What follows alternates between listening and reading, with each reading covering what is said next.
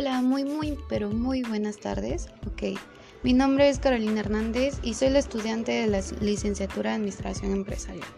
Y les vengo a dar la bienvenida a mi segundo podcast, que en el cual se llama En el mundo de Lina. El día de hoy les hablaré acerca de las estrategias para la autonomía en el aprendizaje.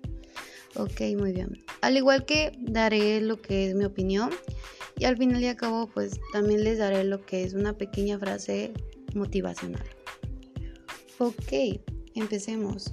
El estilo de aprendizaje se trata de un término que ha ido cobrando mayor relevancia y tiene incidencia sobre la, la manera en cómo aprendes.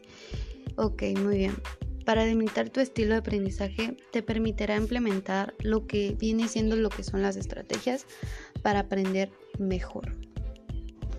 El gran objetivo de esta sesión es distinguir los diversos estilos de aprendizaje. Hay muchos tipos de aprendizaje. Eh, el que más a mí me llama la atención es el modelo de hemisferio. Ok, este se encuentra con los estilos lógicos y holísticos. En tanto, el modelo de lo cuadrante cerebral contempla el aprendizaje a través de la cordial izquierdo. Ok, muy bien.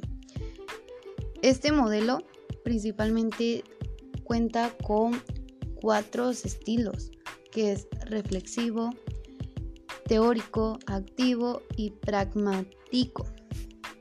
Bueno, de mi parte esos son los que más me llamaron la atención y más me gustaron.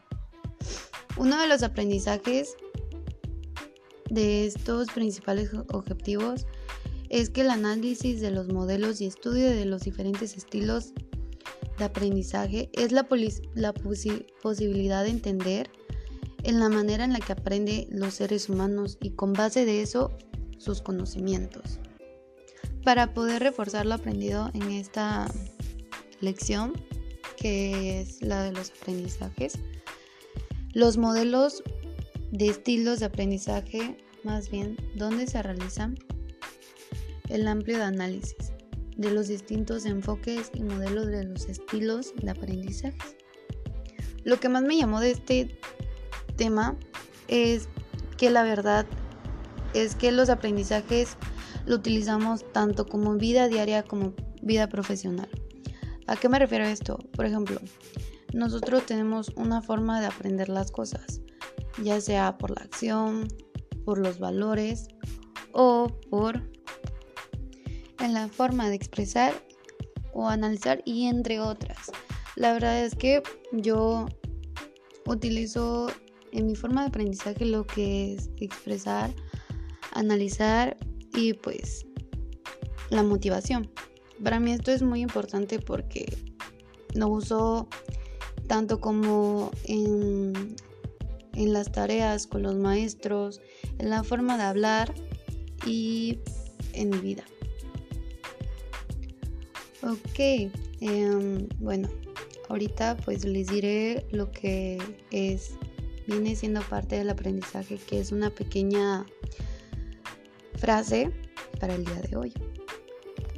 Esta pequeña frase es de Albert Einstein y dice, en los momentos de crisis solo la imaginación es importante que el conocimiento. Este, pues la verdad me gustó mucho de mi parte y yo digo que pues a pesar de la crisis que puedas tener o problemas, ten en cuenta tus grandes conocimientos y aprendizajes que tienes en tu vida, lo acerca de la escuela o con personas, o sea, tu mayor experiencia. Y pues la verdad es que es una forma buena también y excelente de conocer. Bueno, esto ha sido todo por hoy.